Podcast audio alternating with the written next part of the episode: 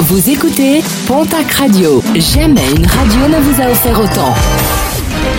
L'information locale à 9h, c'est sur Pontac Radio. Bonjour Jean-Marc Courage Sénac très belle matinée. Le second tour des élections municipales, ce n'est pas pour tout de suite et le résultat du premier reste encore incertain dans plusieurs communes de la région. Plusieurs recours ont été déposés par les candidats battus le 15 mars dernier. Dans le Gers, trois communes sont concernées, Casobon, Saint-Cric et Saint-Julien d'Armagnac. Dans les Landes, sept communes, Cap-Breton, Orsarieux, Pissos, Pouillon, Sanguinet, Seignos et Solferino. Dans les Pyrénées-Atlantiques, des recours ont été déposés à Arbonne et Biarritz. Dans les Hautes-Pyrénées, recours déposés à Cap-Verne, Lannemezan, Maubourguet et Orlex. Dans les Pyrénées-Atlantiques, un jeune homme de 22 ans, contrôlé pour la troisième fois d'affilée sans attestation sur les bords du Gave, a été placé en garde à vue.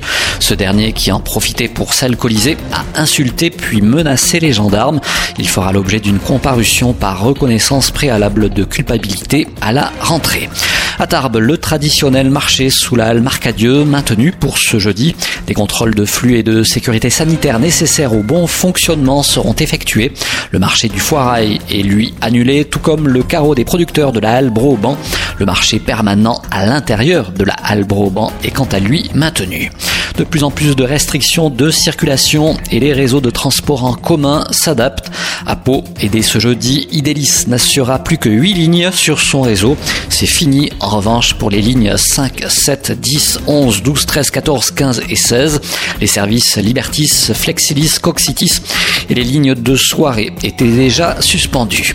Les enseignants des Hautes-Pyrénées, solidaires des TPE locales, une cagnotte de soutien en ligne a été activée afin de subvenir aux pertes économiques des très petites entreprises du département. Des enseignants qui craignent que certaines de ces structures risquent de se diriger vers la précarité ou ne rencontrent d'importantes difficultés qui les amèneront à fermer. Une cagnotte disponible en ligne sur le site lepotsolidaire.fr.